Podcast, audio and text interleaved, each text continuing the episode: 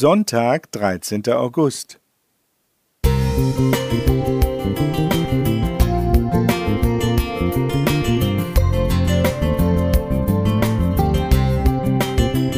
Ein kleiner Lichtblick für den Tag.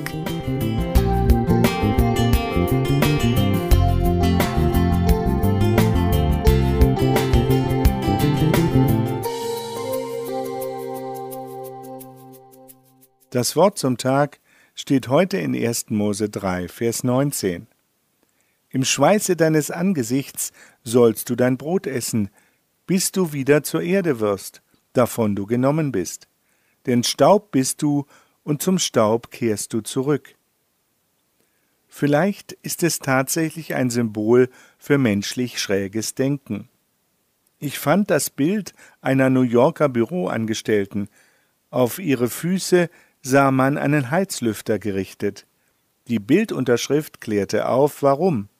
Die Klimaanlagen seien in vielen Büros so heftig eingestellt, dass es den Mitarbeitern auch im Sommer zu kalt sei.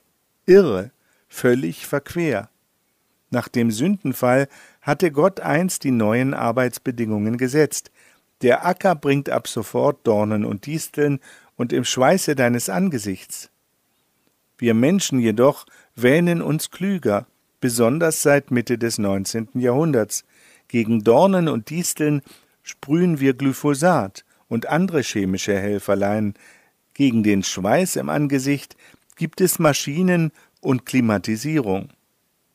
Weil er klug macht, hatte Satan quasi als Werbung an jenen Baum im Garten Eden gepinnt. Klug? Wir arbeiten bequem am Laptop und müssen für die Gesundheit den Schweiß im Fitnessstudio nachholen? Für teuer Geld mit extra Aufwand? Klug? Klar, ich möchte den Landwirt auch nicht wieder aus seiner gekühlten Mähdrescherkabine zerren, um ihn eine Sense in die Hand zu drücken. Aber dennoch dämmert vielen langsam, dass die ganze Cleverness gar keine ist. Der Planet steht vor dem Ruin.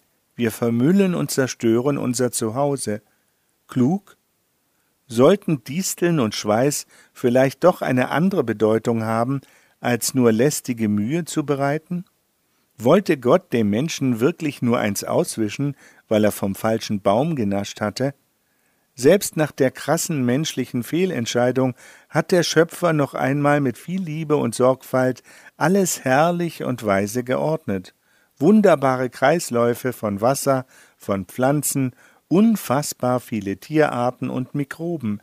Alles arbeitet perfekt aufeinander abgestimmt und völlig kostenlos. Sollten wir da nicht alles Erdenkliche tun, ihm Dankbarkeit zu zeigen, indem wir sorgsam und schonend mit dem Schöpfungsgeschenk umgehen? Menschen werden die Welt nicht retten, aber ich möchte Wertschätzung zeigen für meinen wundervollen Zuhauseplaneten. Dafür versuche ich ernsthaft zu tun, was ich kann, auch wenn es Schweiß kostet. Ralf Schönfeld Musik